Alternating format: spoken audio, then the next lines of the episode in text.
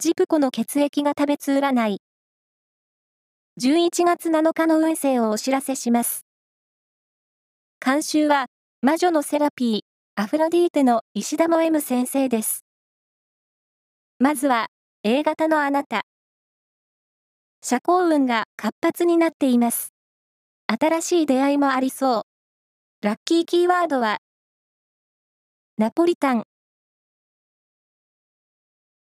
続いて B 型のあなた。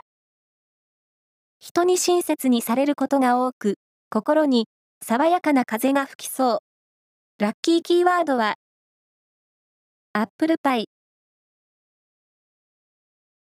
大型のあなた。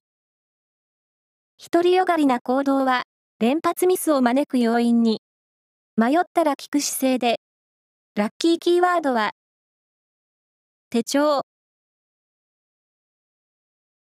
最後は AB 型のあなた。今与えられていることをこなしていくことで、運勢は安定しそう。